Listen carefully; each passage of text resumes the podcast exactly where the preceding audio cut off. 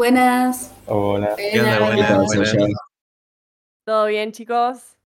Muy Bueno, bien. hoy les voy a traer una, eh, un podcast un poquito diferente. Hoy vamos a, hoy les quiero hacer una pregunta bastante profunda. Hola a todos y todas, ¿cómo están? A ver, Sasha, ¿cuál es la pregunta que tenés? Eh, ¿alguna vez eh, han pensado en tener un proyecto de vida? ¿Saben lo que es un proyecto de vida? Y bueno, nosotros que estamos en el área del desarrollo, ¿han eh, pensado en tener un proyecto de vida relacionados con lo de ser desarrollador full stack? Sí, totalmente, no, me encanta la verdad la idea de trabajar en el mundo de la programación y el desarrollo de aplicaciones. Pero ¿a qué te referís exactamente con un proyecto de vida en este campo? Y mira, eh, en el desarrollo full stack, yo creo que hay, además de saber lo que es un proyecto de vida, podrías empezar definiendo tus metas a largo plazo, como por ejemplo, eh, si querés ser un desarrollador muy calificado y bien remunerado, esa sería tu eh, meta principal. Sí, sí, totalmente, eso suena buenísimo. ¿Y cómo hacemos para llegar ahí? Y ahí es donde está la parte emocionante. Un proyecto de vida, por ejemplo, de un desarrollador full stack, eh, implicaría identificar los pasos que se necesitarían dar dentro de este proyecto de vida.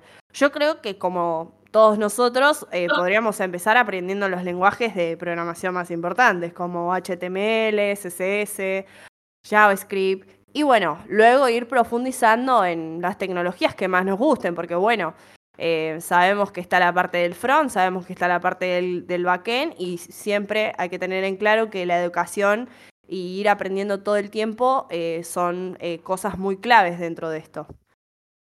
Claro, sí, Sasha, lo que estás diciendo totalmente. Eh, claro, sí, sería como un plan de estudio, un desarrollo de habilidades, lo que estamos tratando. Claro, exactamente. Y además podrías, como que ya una vez que hayas estudiado y todo eso, podrías considerar trabajar en proyectos personales, contribuir a proyectos en código abierto, que hay muchos en GitHub, por ejemplo, crear tu propio portfolio, que es una idea excelente. Y bueno, obviamente que la experiencia laboral siempre va a ser lo más importante. Eh, hay que empezar a buscar pasantías, empleos, empleos trainee o juniors. Y bueno, y ahí poder empezar a dar pasos más importantes dentro de nuestro eh, desarrollo, nuestro proyecto de vida. Claro, Sasha, sí, totalmente. La verdad que hoy trajiste un asunto muy, muy bueno, muy interesante para todos y todas. Eh, ¿y por qué crees que es importante tener un proyecto de vida en esto? Y mira, yo te voy a ser sincera, eh, tener un proyecto de vida eh, te ayuda a mantenerte enfocado en tus objetivos a largo plazo. O sea, como nuestro objetivo a largo plazo es poder trabajar de esto, de lo que nos gusta, eh, nos va a mantener siempre activos, a enfrentarnos a desafíos, a momentos difíciles que no vamos a poder conseguir trabajo, por ejemplo. Eh, cuando vamos a estar programando, que no vamos a poder encontrar un error, y eso nos va a permitir eh, dar una motivación por la cual poder seguir para adelante y además, obviamente, poder medir nuestro progreso y con eso también, si las circunstancias son necesarias, ajusta ajustar ese camino de vida. Como si bien sabe, un proyecto de vida es un plan personal a largo o mediano plazo. Y mayormente nosotros lo empezamos a pensar a los 20, o sea, cuando recién arrancamos con todo esto como diciendo, ¿qué quiero ser en mi futuro? Bueno, una vez que tenemos eh, nuestro proyecto de vida, creo que hay que tener eh, elementos claves dentro de un proyecto. Y de hecho los elementos claves para un proyecto de vida son muy importantes. Incluyen eh, la identificación de valores personales. Eh, este es un paso importante en la creación de un proyecto de vida significativo. Los valores son los son principios fundamentales que te guiarán en tus decisiones y acciones a lo largo de tu vida. Eh, me gustaría dar un ejemplo, ¿no? Es, supongamos que identifiqué mis valores personales como la creatividad, eh, la autonomía y el equilibrio entre la vida personal eh, y laboral. Estos valores van a influir eh, en la forma en la que voy a planificar mi carrera como desarrolladora full stack, ¿no? Y hay que recordar que tus valores personales son únicos y pueden variar de una persona a otra. Identificarlos te permite tomar decisiones alineadas con lo que realmente es importante para ti, lo que a su vez contribuye a una vida más satisfactoria y coherente con tus creencias y metas. Otro elemento de, clave son establecer metas y objetivos. Eh, es esencial para dar una dirección a tu vida. Las metas te proporcionan un propósito y un sentido de logro a medida que trabajas para alcanzarlas. Es, importante que tus metas sean realistas y alineadas con tus valores personales. Esto implica definir lo que deseas lograr en tu vida y crear un plan para alcanzar esas metas. Ah, ok, perfecto. Entonces, yo quisiera hablar un poco más sobre las metas y objetivos que tenemos nosotros como futuros desarrolladores full stack. Y, por ejemplo, eh, ¿cuál sería una meta a largo plazo para un desarrollador full stack? Eh, creo que convertirnos en desarrolladores full stack altamente competentes y reconocidos sería una meta a largo plazo. ¿Y una meta mediano plazo? Para los objetivos de, mediano plazo, eh, completar un programa de formación en desarrollo, desarrollo full stack en los próximos 12 meses. Eh, también puede ser conseguir un empleo en una empresa desarrollador web en, los próximos, en el próximo año. Eh, y también desarrollar y lanzar nuestra, no sé, una aplicación web como, como un proyecto personal en los próximos tres años. Eh, ¿Podrías nombrarnos alguna meta de corto a corto plazo también? Sí. Eh, corto plazo, por ejemplo, completar un curso eh, en línea sobre desarrollo web. También puede ser crear un portfolio eh, con al menos tres proyectos de desarrollo web y también practicar al menos dos proyectos colaborativos de código abierto en el próximo año. Muy bien, interesante. Yo una pregunta, perdón que las interrumpa, ¿no? ¿Y cómo sabemos en cómo es un objetivo a corto plazo, cómo es un objetivo a mediano plazo y cómo es un objetivo a largo plazo? Porque me encantan todos los ejemplos que están dando, pero ¿cómo identificamos cuál va en cuál? Bueno, justamente ahora iba a hablar de otro elemento que es importante para crear tu proyecto de vida, que es la planificación a corto, mediano y largo plazo. Desarrollar un plan detallado que abarque diferentes periodos de tiempo te ayudará a mantener el enfoque y la organización en la búsqueda de tus metas. La planificación a corto plazo se centra en acciones a realizar en, un futuro cercano. Eh, por ejemplo, se diseña para menos de un año. Eh, y la planificación a mediano plazo abarca un periodo más extenso, eh, puede ser de unos 5 años y la planificación a largo plazo se enfoca en tus metas largo plazo y el camino que debes seguir para alcanzarlas. Esto es para más de 5 años. Este proyecto incluye los elementos más importantes que deseas que haya en tu vida. Es un bosquejo de cómo quiero que sea mi vida, de que quiero que haya en ella relaciones, actividades, personas, lugares, cosas, trabajo, familia. El plan de vida puede ser dividido en dos partes, un proyecto de vida hacia tu interior y un proyecto de vida hacia tu exterior.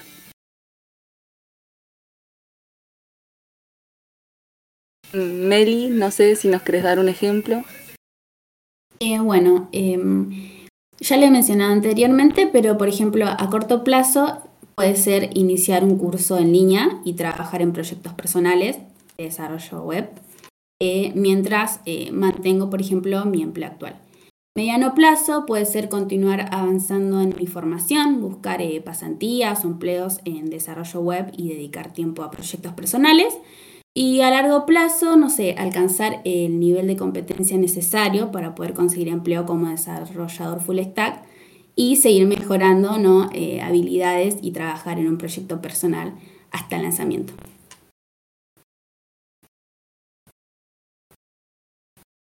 Eh, bueno, muy bien, me gustó el ejemplo. Eh, ahora voy a hablar del último elemento que es importante también, es la importancia de la flexibilidad y adaptación. Son habilidades esenciales que te permiten enfrentar la incertidumbre y los cambios en la vida de manera efectiva. Estas habilidades te ayudan a prosperar, aprender y crecer en un mundo en constante evolución.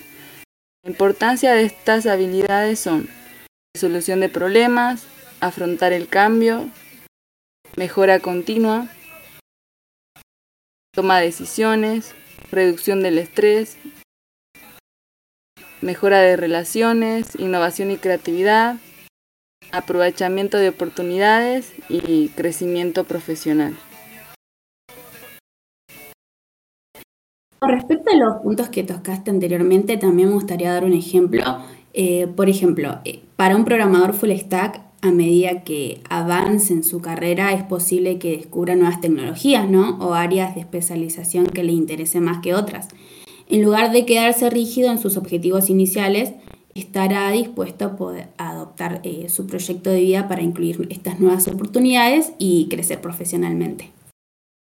Bueno, eh, muchas gracias, Senia, Meli, eh, por este, esta hermosa parte, porque la verdad que yo creo que sin los elementos claves de un proyecto de vida no, no sabríamos cómo encararlo y obviamente también hay que, hay que entender que no es solamente a tener un proyecto de vida y seguir para adelante, sino que, como bien dijo Seña, hay que identificar elementos claves y tenerlos siempre en cuenta eh, en todo momento a lo largo de tu proyecto de vida, ¿no?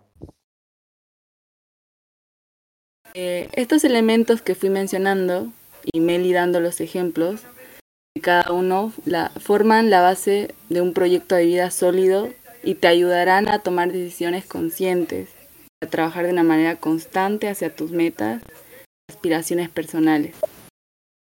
Además, es importante eh, ir revisando y ajustando periódicamente tu proyecto de vida a medida que evolucionas cambian tus circunstancias personales y profesionales. ¿Y cuáles son los pasos eh, para crear tu proyecto de vida? Bueno, los pasos para crear el proyecto de vida eh, tenemos como primer paso el autoconocimiento. En este paso tenemos que preguntarnos a nosotros mismos qué nos gusta, qué nos disgusta, cuáles son mis habilidades con esto para definir quién soy y hacia dónde quiero ir. Una vez que respondamos estas preguntas, pasamos al segundo paso, que es la revisión de, proyectos. En este paso es más que nada para actualizar aquellos proyectos por si hubo algún cambio de interés, si surge alguna inquietud o, qué te gustaría lograr o ser. Continuando con el tercer paso, plantearemos nuestros objetivos y metas. En este paso se necesita que la persona analice su vida y necesidades para poder fijar objetivos y metas. Es importante cómo se va a lograr todo lo que se quiere y no dejar de creer en el poder de la imaginación. Como último paso tenemos el pasar a la acción. Esto implica que eh, la persona misma ponga todo para lograr sus objetivos. Esto también supone generar una serie de valores a la hora de ejecutarla. Uno de los principales valores es la tolerancia. Se tiene que generar una tolerancia a la frustración cuando los planes no salen como se esperaba. Después tenemos el optimismo, que permite ver el lado positivo de las cosas que pasan. Después tenemos que generar la autoconfianza, que es la confianza en uno mismo, que puede verse afectada por algunas situaciones, pero bueno, esto de la persona tiene que sentir confianza en lo que es y aceptarse como sí misma. Por último, tenemos la paciencia, que es entender que el proyecto de vida no se logrará de un día para el otro, sino que va a tomar su tiempo. En el tercer paso, hablé de plantear metas y objetivos. A veces por causa de la vida surgen obstáculos que impiden cumplir el proyecto de vida. Por lo tanto, una de las herramientas que podemos utilizar para mantener un equilibrio es el método SMARTER, en el que tu objetivo, además de ser específico, medible, alcanzable, realista y temporal, también deberá ser ecológico y retador. Por ejemplo, si mi proyecto de vida laboral es trabajar para una empresa de afuera, uno de los objetivos para cumplir el proyecto es poder comunicarme en inglés. Quizá por alguna razón no puedo dedicarle mucho tiempo a aprender el idioma, pero para no frenar todo puedo utilizar este método para estar mucho más organizado y seguir adelante. Bueno, Nico, la verdad, me dejaste sin palabras.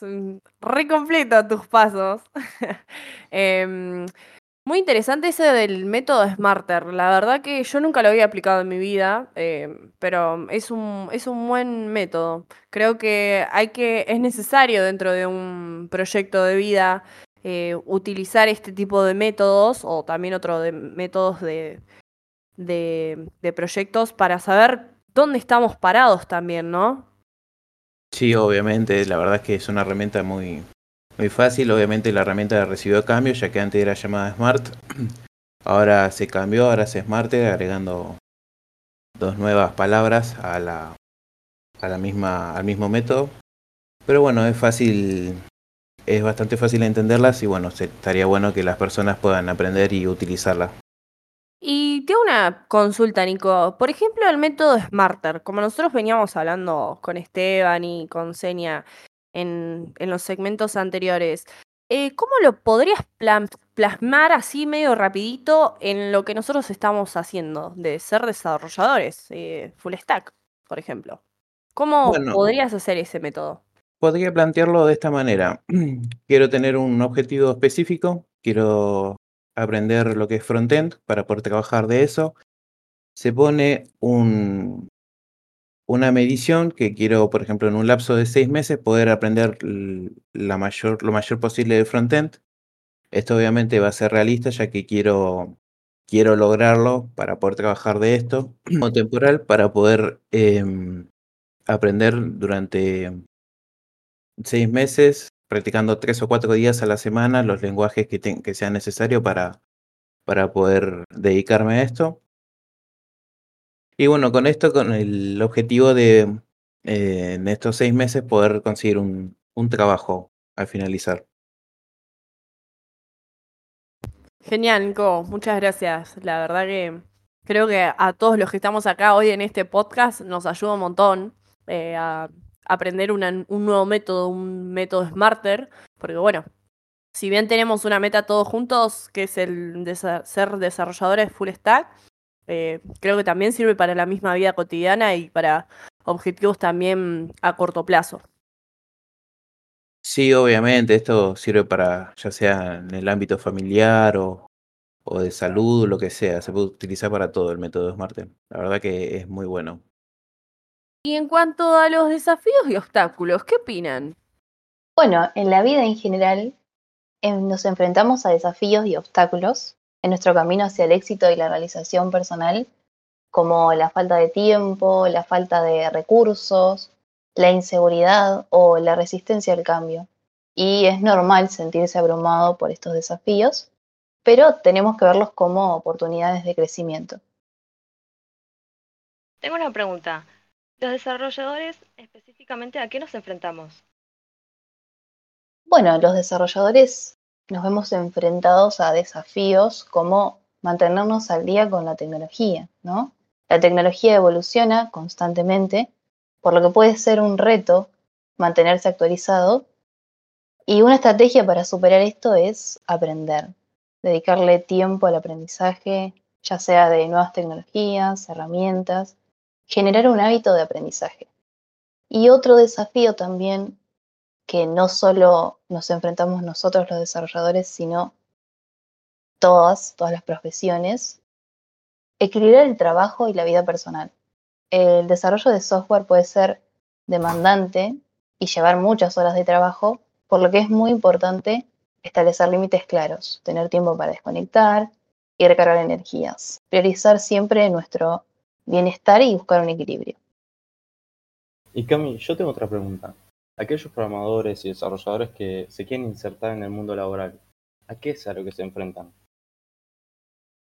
Y más que nada la falta de experiencia laboral, ¿no? Muchos empleadores prefieren a candidatos con experiencia previa, pero lo que podemos hacer para compensar esto es mostrar proyectos personales o trabajos relevantes, realizar pasantías o voluntariados relacionados con la programación, ¿no? Para ganar experiencia práctica. Y otro desafío también es el rechazo y la frustración. Podemos enfrentar rechazos antes de obtener nuestro primer trabajo, pero lo importante es mantener una actitud positiva y aprender de cada experiencia. Pedir retroalimentación siempre preguntarle al reclutador por qué no quedé y no desanimarse y seguir buscando oportunidades. Muchas gracias, Cami. La verdad que fue hermoso escucharte y gracias a tus compañeros que también participaron. No, por favor, gracias a vos. Bueno, y ahora em, vamos a pasar a otro enigma. Ustedes cuando tienen un proyecto de vida, em, creo que siempre estamos inspirados por alguien, siempre tenemos a algún famoso, a alguien cercano, a alguien que tiene un proyecto de vida exitoso y que vos decís, me gustaría ser como él o me gustaría aprender de su proyecto de vida o cómo lo trazó. Claro, Sasha. Seguramente cuando escucharon todo esto les surgieron algunas preguntas como ¿habrá algún ejemplo de proyecto de vida en la informática? ¿O esto nos aporta algo solo a nosotros o podemos influir en las personas? Esto se podría responder con la vida de un genio que revolucionó la informática, como lo fue Alan Turing.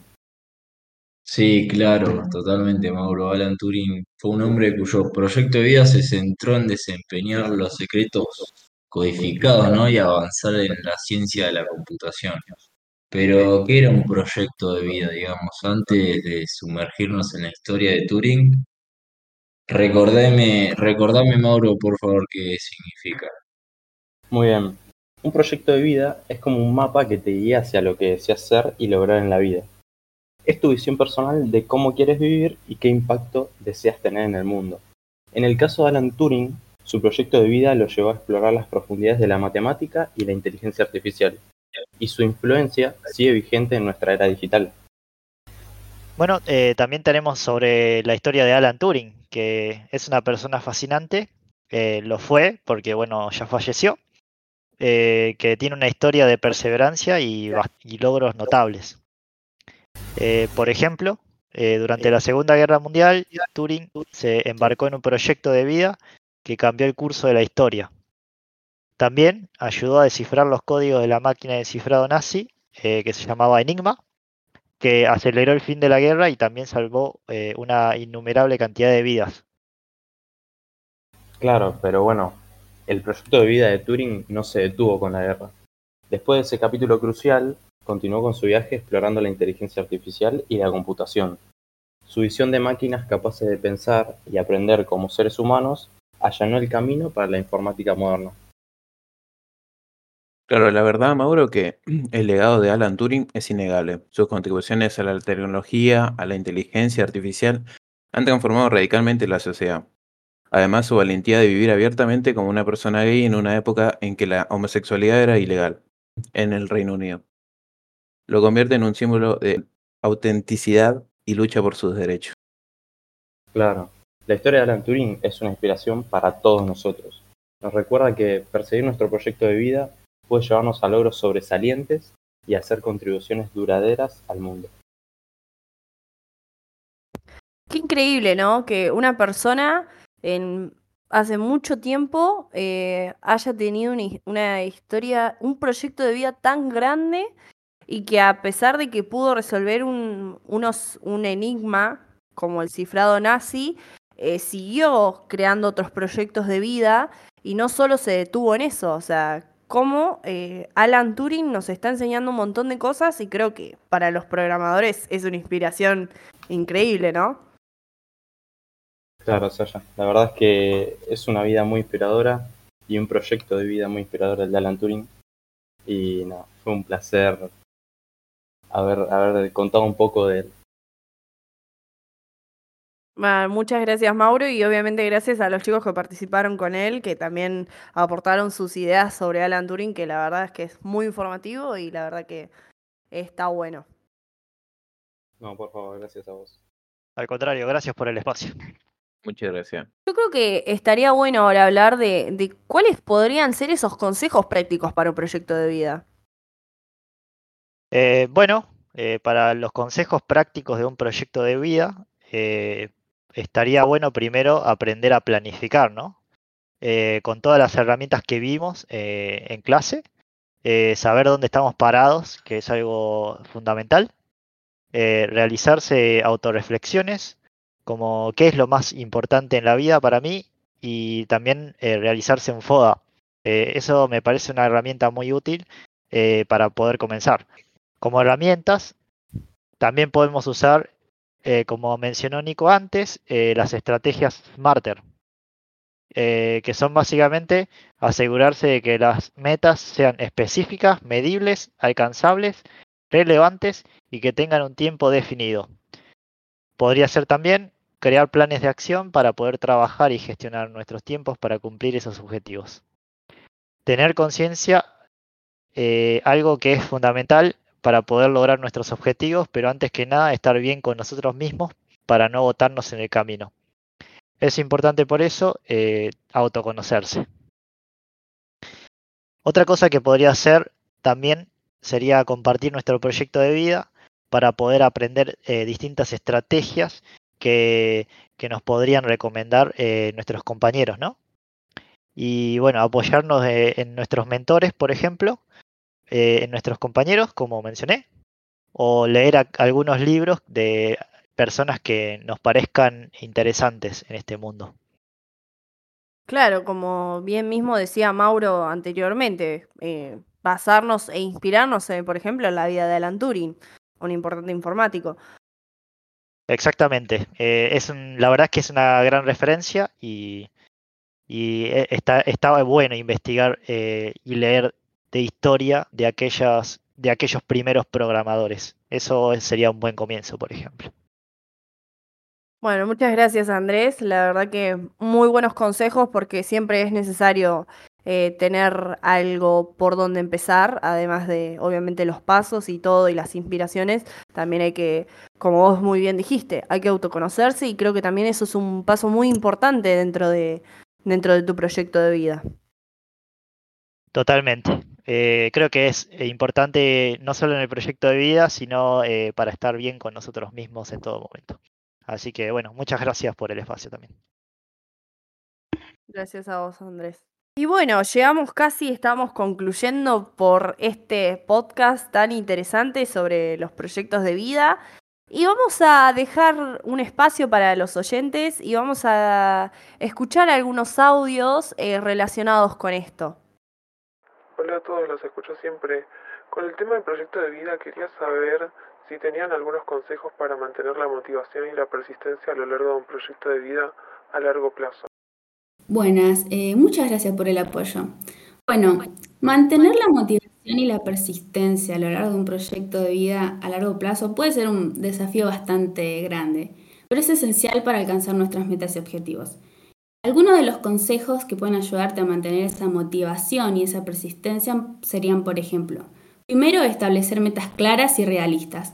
Definir metas específicas y alcanzables es fundamental porque te va a dar dirección y propósito en tu proyecto de vida. Eh, también mantener un registro de tus avances, registrar cada pequeño logro semanalmente o mensualmente para poder, eh, para ver los avances que te van a mantener motivado Ruegate de apoyo, compartí tus metas con gente de confianza o con gente que te gustaría contarles tus logros. Es importante que sea gente que sepas que te va a escuchar y que te va a prestar atención. Celebra tus éxitos y por último, practicar el autocuidado. Es súper, pero súper importante mantener un equilibrio entre el proyecto de vida y la vida personal o más que nada la salud mental o física porque va a ser fundamental para mantener la persistencia hacia tu objetivo. Buenas, me encanta su podcast y sus charlas. A mí lo que me preocupa de mis proyectos de vida es cómo puede la tecnología afectar a lo que quiero hacer. Por ejemplo, mi hermana quiere estudiar medicina. Es su sueño desde chiquita, pero todos los días ve nuevas noticias de que los robots están reemplazando doctores y eso le quiere hacer cambiar de carrera. ¿Qué, qué puede hacer? La verdad que es difícil darle una respuesta concreta a eso, ya que hay cosas que no podemos manejar y más que nada, por ejemplo, el avance en la tecnología, de la, de la tecnología en la medicina. Y lo único que nos queda es poder adaptarnos a los nuevos cambios. Lo único que podría decirte es utilizar esas herramientas que tenemos a mano para mantenernos informados sea por el medio que sea, para mantenernos actualizados sobre las nuevas tecnologías que hay actualmente y las que van, y las que van a venir ¿no? en el futuro. Hola, buenas. Eh, soy Juan, los escucho siempre desde acá de Verazatei. Eh, mi pregunta es la siguiente.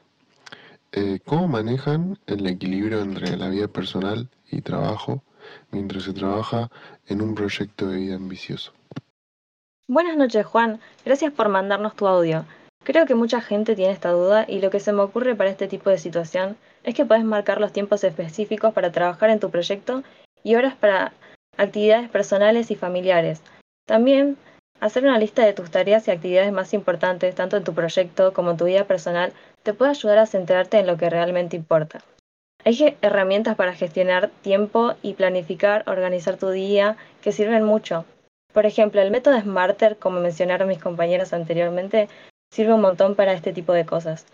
Igual, tenés que estar seguro de que tus metas y tus plazos sean alcanzables. Ser ambicioso está bien, pero establecer expectativas poco realistas puede generar estrés y desequilibrio. A veces vas a tener que rechazar oportunidades o tareas que no sean esenciales para tu proyecto de vida o trabajo. Hay que aprender a decir que no de manera asertiva y sin sentirte culpable. Bueno, este fue un podcast bastante interesante, bastante mm, completo. Eh, agradecido a todos los oyentes que hoy nos eh, escucharon en este episodio. Gracias a cada, a cada, uno de mis compañeros que hoy estuvieron acá y que aportaron eh, sus ideas. Y bueno, nos estamos viendo pronto en otro episodio más. Chao. Gracias, Sasha. Muchas gracias. Muchas gracias. Gracias.